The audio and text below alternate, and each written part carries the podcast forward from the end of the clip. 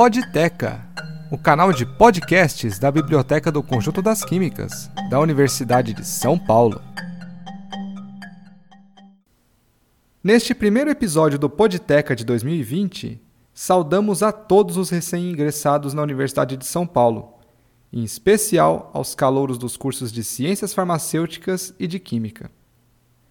Desejamos a vocês todo o sucesso em seus estudos e nos colocamos à disposição para auxiliá-los em suas pesquisas e trabalhos, através do acervo e dos serviços da Biblioteca do Conjunto das Químicas. E para começarmos bem este novo ano, convidamos a professora doutora Alicia Juliana Kowaltowski para nos falar um pouco sobre metabolismo. De acordo com seu currículo Lattes, Alicia é graduada em Medicina pela Unicamp Realizou o doutoramento em Ciências Médicas também pela Unicamp e pós-doutoramento na Oregon Graduate Institute. Atualmente, é professora titular do Departamento de Bioquímica da Universidade de São Paulo e atua na área de bioenergética, transporte e estado redox mitocondriais. Com a palavra, professora Alicia Kowaltowski. Então, tem muita gente que me pergunta o que é metabolismo. Metabolismo, surpreendentemente, é um conjunto de reações químicas que acontecem dentro de seres vivos. Nós todos somos formados por produtos químicos e metabolismo são os processos que alteram esses produtos químicos continuamente. Então, são os processos que alteram a comida que a gente come, transformando ela nos compostos que fazem as nossas células, ou que alteram compostos que a gente está estocando ali como fonte de energia para fazer energia para a gente funcionar. Metabolismo é o motivo que você pode comer arroz e feijão a vida inteira, mas você nunca vai parecer com arroz ou com feijão, porque você vai mudar as moléculas do arroz e feijão e fazer moléculas que fazem parte do seu corpo. E na verdade, metabolismo é o que caracteriza um ser vivo. Sem metabolismo, você é um ser morto, você não está fazendo as transformações das moléculas da natureza que garantem que a gente vive. A gente precisa transformar as moléculas para ter energia e para poder viver.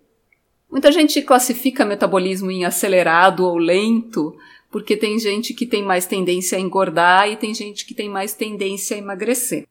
Na verdade, essa tendência é uma diferença metabólica muito discreta, porque a gente come uma quantidade de comida muito grande no tempo. Né? Um ser humano médio ingere mais ou menos uma tonelada de coisas por ano.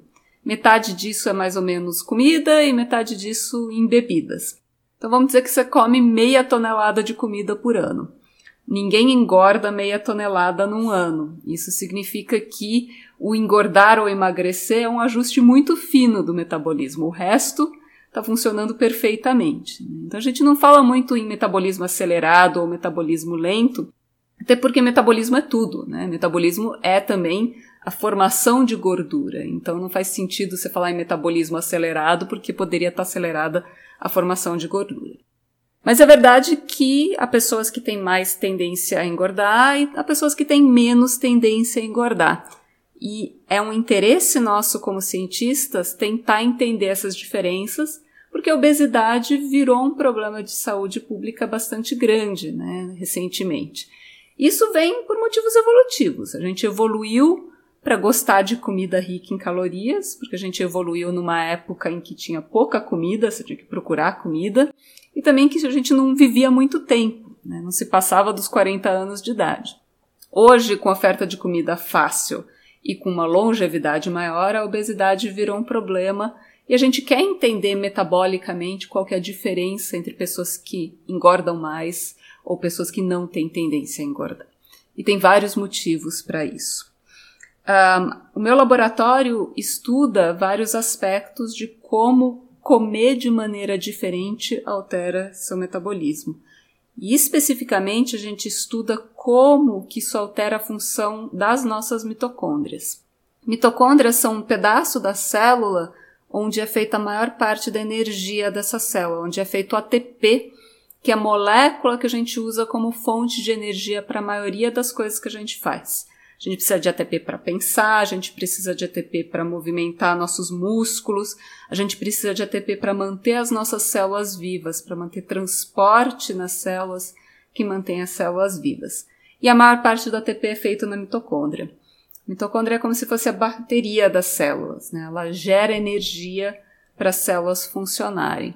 E nosso laboratório estuda como as mitocôndrias são alteradas por comer de diferentes maneiras, comer a mais, comer a menos, comer mais gordura, comer mais carboidrato. E também a gente estuda como mudanças da mitocôndria afetam a saúde de uma célula, a saúde de um indivíduo.